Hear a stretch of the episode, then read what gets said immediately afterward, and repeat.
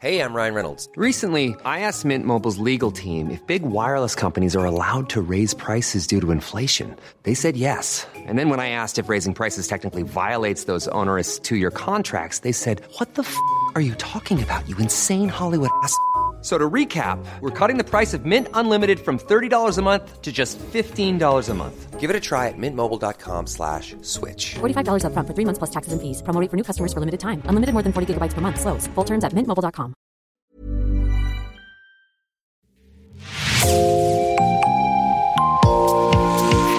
Bonjour et bienvenue dans Podcasting. Ce podcast est rendu possible grâce au soutien financier du groupe Boca. Je m'appelle Jean Berthelot de Lagleté, le fondateur et le directeur de la publication de Podcasting.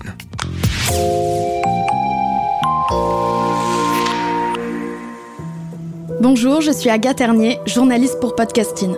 Vous écoutez l'épisode bonus de notre série de podcasts Ces parents que l'on ne saurait voir.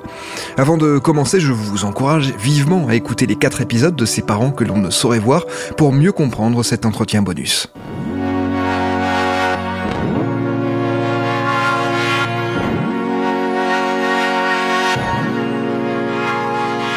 Agathe, au fil de ces quatre épisodes, vous avez laissé la parole à des parents en situation de handicap.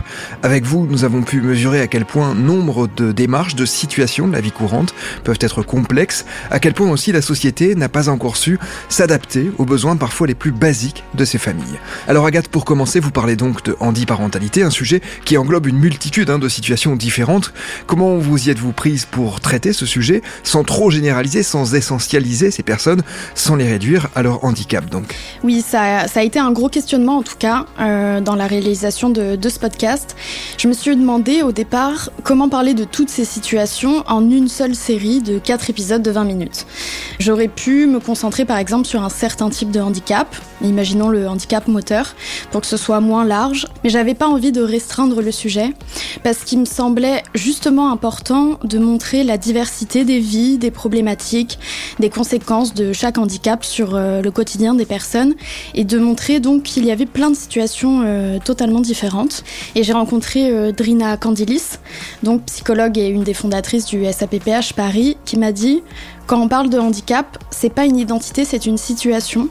Et ça m'a marqué parce qu'elle me racontait que voilà, même pour deux personnes en fauteuil roulant, les problématiques sont parfois différentes, ou en tout cas les solutions, elles le sont. Euh, pareil, un aveugle de naissance ou quelqu'un qui a perdu la vue, c'est pas la même situation. Donc chaque situation, même un handicap identique, est unique, et c'est vraiment ce que je voulais montrer dans ce podcast. Et de façon pratique, je me suis juste laissée porter par les rencontres, en cherchant évidemment à diversifier euh, les handicaps les situations, les parcours de vie, mais sans chercher, sans viser l'exhaustivité, qui n'est pas possible à, atteindre, je pense, de toute façon. Et j'espère avoir réussi à, à suffisamment insister sur la diversité des situations pour justement ne pas généraliser et ne pas essentialiser ses parents. Et Agathe, vous venez d'évoquer un acronyme que l'on retrouve régulièrement hein, dans votre podcast, qui est le service d'accompagnement à la parentalité des personnes en situation de handicap, le SAPPH, donc, que vous venez d'évoquer. Alors justement, du fait qu'il existe des situations totalement différentes, est-ce qu'envisager une parentalité est toujours possible lorsqu'on est en situation de handicap et qu'on souhaite avoir des enfants? La réponse n'est évidemment pas simple, euh, que ce soit euh, des parents en situation de handicap ou non d'ailleurs. Mais je l'ai quand même posée à Adrina Candilis parce que c'est vraiment une question que je me suis posée au tout début de, de ce podcast. Et elle m'a répondu, elle non plus, que non, ce n'était pas, ce pas simple et que c'était pas sûr que la parentalité soit envisageable pour tout le monde, dans tous les cas en tout cas. Et euh, elle m'a raconté l'histoire d'une bénéficiaire du SAPPH Paris, une personne aveugle qui avait un compagnon aveugle. Ils ont eu un premier enfant. Le père a développé un cancer par la suite, mais la mère voulait quand même un, deuxième enfant avec une assistance euh, médicale à la procréation, donc une PMA. Donc il elle s'est tournée vers l'hôpital. Euh, il y a eu un, un comité d'éthique qui a été réuni et qui a consulté le SAPPH. Et finalement, le SAPPH a décidé de trancher contre cette PMA.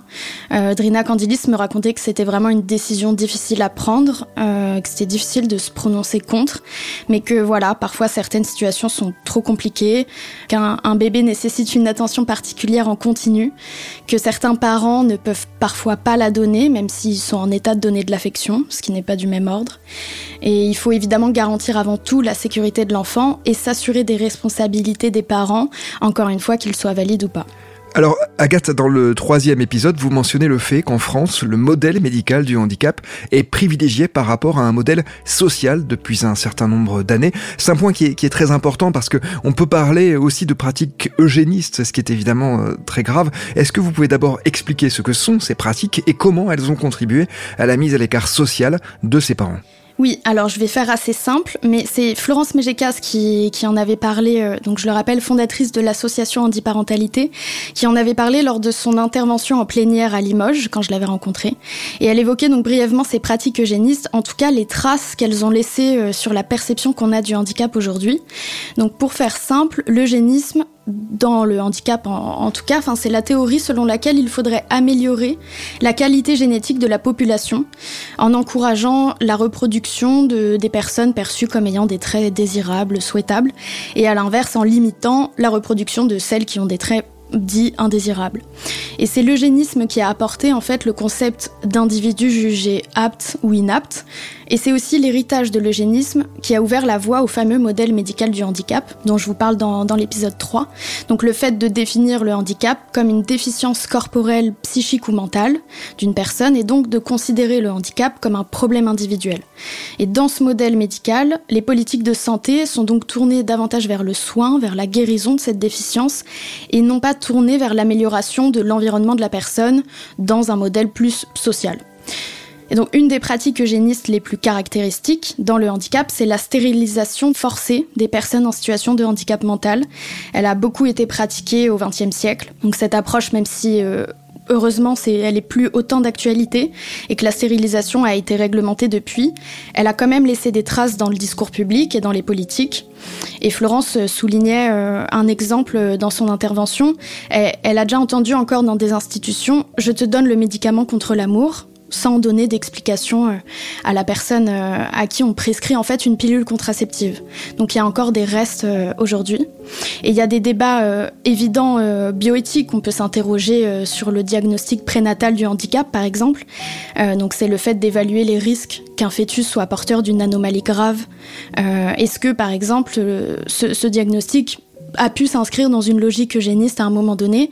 Ça, c'est complètement des débats bioéthiques, mais ce que j'avais envie de souligner, c'est que ces progrès scientifiques-là ont permis euh, à ses parents de se forger un choix éclairé, en toute conscience, un choix de faire un enfant ou non, de mettre au monde un enfant qui a le même handicap que soi ou non. Et cette notion de choix, elle est hyper importante, euh, je l'ai ressenti euh, dans les témoignages de tous mes interlocuteurs, peu importe la, la décision prise à la fin.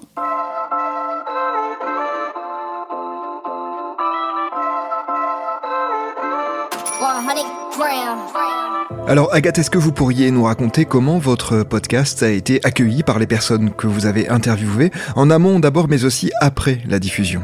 Alors de manière générale, euh, tout le monde euh, était très enthousiaste à l'idée de participer à ce podcast et m'ont même remercié de parler de ce sujet.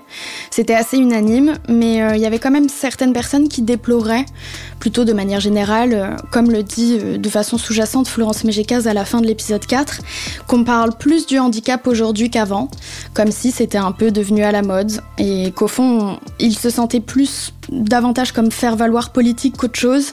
Et c'était pas, c'était pas le cas de ma démarche spécifiquement, mais vraiment une impression générale. Et d'autres ont pu montrer parfois une réticence au fait de ne parler d'eux qu'à travers les difficultés qu'ils rencontraient, euh, sans montrer que derrière ces difficultés, il existe des parcours de parentalité heureux. Euh, j'ai essayé évidemment de maintenir un équilibre entre montrer ces difficultés qui existent, qui sont bel et bien là, et dont il faut parler évidemment, mais sans placer ses parents dans une vision à la fois misérabiliste du handicap et dans une situation qui serait un peu fatal euh, où il finirait euh, forcément malheureux. C'est un raccourci euh, qui représente pas du tout la réalité. Donc j'espère encore une fois avoir réussi à maintenir cet équilibre et à transmettre cette nuance. Agathe, nous avons également demandé à nos auditrices et à nos auditeurs de nous poser des questions pour cet épisode bonus. J'en profite d'ailleurs pour rappeler que vous pouvez rejoindre notre serveur Discord privé grâce à un simple don à partir de 3 euros sur notre cagnotte en ligne J'aime l'info. Cela vous permet d'écouter nos podcasts deux jours avant leur sortie officielle et d'échanger en direct avec toute notre équipe. Alors une auditrice nous raconte avoir été émue en écoutant des parents qui ont été signalés par quelqu'un. Elle nous demande ce qu'on peut faire dans ce genre de situation, c'est-à-dire que lorsque l'on voit qu'un parent euh, met malgré lui son enfant en danger, quand on s'inquiète donc pour la sécurité de l'enfant, mais qu'on n'a pas envie de faire un signalement, comment peut-on faire, comment peut-on intervenir d'après vous et d'après les spécialistes que vous avez interviewés? Alors euh, ici non plus, la réponse n'est pas du tout évidente parce qu'il n'y a pas de mode d'emploi en fait pour, euh, agir parfaitement. Euh, malheureusement, ça n'existe pas. C'est du bon sens souvent et je pense que l'auditrice fait référence à la situation de Marion quand on a déposé une, information préoccupante à son encontre. Donc Marion, elle, ce qu'elle disait, c'est qu'il aurait fallu en discuter avec elle avant, que la prévenir était la meilleure solution. Je pense évidemment que c'est la première chose à faire, mais il y a aussi le fait que nous ne sommes pas des professionnels de la petite enfance et que techniquement, ce n'est pas notre métier de juger du caractère dangereux d'une situation. Donc je dirais aussi qu'il faut s'en remettre aux professionnels quand c'est nécessaire. Et c'est là que c'est important que les professionnels, eux, soient familiers avec l'handiparentalité, parce qu'à partir du moment où les professionnels des services sociaux, notamment, savent, eux, faire la différence entre un parent en difficulté et un parent qui met en danger son enfant, euh, quand bien même on dépose un signalement, eux sauront faire la différence et rediriger euh, les parents vers un organisme qui peut les aider, ou en tout cas ne les mettra pas en porte-à-faux. Oui, et derrière cette question, il y a aussi la question hein, du regard que peuvent porter euh, certains valides sur certaines personnes en situation de handicap. Vous parliez de misérabilisme, et puis euh, il y a aussi cette manière de considérer qu'ils ne vont pas être capables, et les choses sont euh, bien plus compliquées que cela, bien plus complexes, et, souvent la réalité ne correspond pas forcément à celle que l'on voit lorsque l'on est valide. Alors puisqu'on parle de parentalité dans le podcast, on pourrait s'attendre à entendre les témoignages des enfants également. Pourquoi avez-vous décidé de ne pas leur donner la parole? Demandé au départ quelle place euh, j'allais leur accorder à ces enfants. J'étais pas sûre, mais je pensais que par-ci par-là, j'allais leur donner la parole. Si j'avais de la matière, que j'avais l'occasion de les interviewer et que ça pouvait apporter euh, un autre regard dans le podcast. J'en ai interrogé d'ailleurs euh, quelques-uns sur le terrain. Ils étaient souvent très petits d'ailleurs encore. Mais je me suis rendu compte qu'ils avaient un discours en fait où ils allaient défendre leurs parents coûte que coûte, mais que ce soit par rapport au handicap ou non. Un enfant euh, d'une personne valide aurait totalement pu me dire la même chose. Et c'est surtout que c'était un autre angle, en fait, qui méritait un, tout autre podcast. J'ai d'ailleurs euh, vu beaucoup de reportages, d'émissions sur le sujet, plus que sur l'handiparentalité en tant que telle. J'ai assez dû euh, sélectionner euh, déjà dans les témoignages des parents que je voulais vraiment rester à 100% sur ce sujet-là, sur vraiment ce que ressentent les parents au-delà du ressenti de leurs enfants. Oui, un angle journalistique, c'est la manière dont on se saisit hein, d'un sujet, dont on décide de le traiter. Avant de conclure, une dernière question. On suppose que vous n'avez pas pu mentionner toutes les associations, les ressources utiles à connaître. Est-ce que vous pourriez nous parler de quelques-unes de ces associations et ressources que nous n'avons pas encore abordées? Oui, il y a notamment une association en Dordogne, à Bergerac, qui s'appelle Lilibelle. C'est une association qui accompagne euh, tout parent euh, dans, dans, les différentes étapes de son projet de parentalité, qu'il soit en situation de handicap ou non. Euh, donc Valérie Lachaud, sa présidente, a, décidé de proposer voilà un espace adapté aux enfants et aux parents, histoire de favoriser le bien-être de toute la famille à travers des activités comme des, ateliers d'éveil de psychomotricité, de, LSF, donc de langue des signes française, des cercles maman-bébé, euh, de la socio-esthétique, enfin voilà, plein de choses. Il y a aussi l'association Grandir Ensemble en, en région bordelaise. C'est le même type d'association qui accompagne les parents dans leurs besoins spécifiques. Euh, C'est avec elle que Parentalité a créé le centre Papillon, dont je parle dans l'épisode 4. Euh, J'ai pas l'impression qu'elle soit encore active, mais en tout cas, il existe toujours leur chaîne YouTube où il y a des vidéos explicatives comme des tutos pour donner le bain à son bébé, donner le biberon, etc. Et je peux aussi parler de l'application Be My Eyes. L'idée, c'est de prêter ses yeux à une personne aveugle ou malvoyante pour l'aider à surmonter une situation. Donc elle vous appelle et vous demande par exemple où est la télécommande sur la table, où est le biberon, est-ce que la robe est rouge ou que sais-je. Et donc c'est au-delà de la parentalité, mais ça reste très utile. Et pour finir, il y a aussi les ressources FALC, donc c'est le facile à lire et à comprendre. C'est une méthode qui a pour but de traduire un langage classique dans un langage compréhensible par tous, avec des images par exemple et il y en a certainement plein d'autres.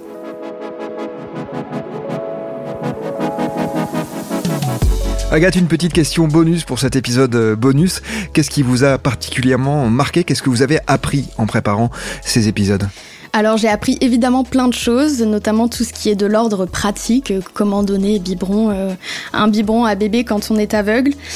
Mais moi, ce qui m'a touché particulièrement, déjà, je, je, remercie Marion, donc la tante de mes cousines, grâce à qui je fais ce podcast, parce que c'est elle qui m'a fait découvrir ce pan d'une parentalité que je ne connaissais pas et qui, en fait, évoque, je trouve, plein de, de, situations que peut connaître quelqu'un dans, dans une famille monoparentale ou homoparentale. Donc j'ai trouvé que dans un sujet très, un, sujet très spécifique, en fait, ça pouvait parler à tout le monde et ça a complètement, j'ai complètement repensé ma, ma conception de faire famille et, euh, et de, de parentalité euh, dans ce podcast. Merci beaucoup Agathe Ternier d'avoir répondu à nos questions. Tous les épisodes de ses parents que l'on ne saurait voir sont à retrouver sur notre site et sur toutes les plateformes d'écoute. Si vous appréciez notre travail et souhaitez nous soutenir, n'hésitez pas à nous laisser de bonnes notes sur votre plateforme préférée, à partager nos épisodes et à en parler autour de vous. Merci pour votre écoute et à bientôt sur Podcasting évidemment.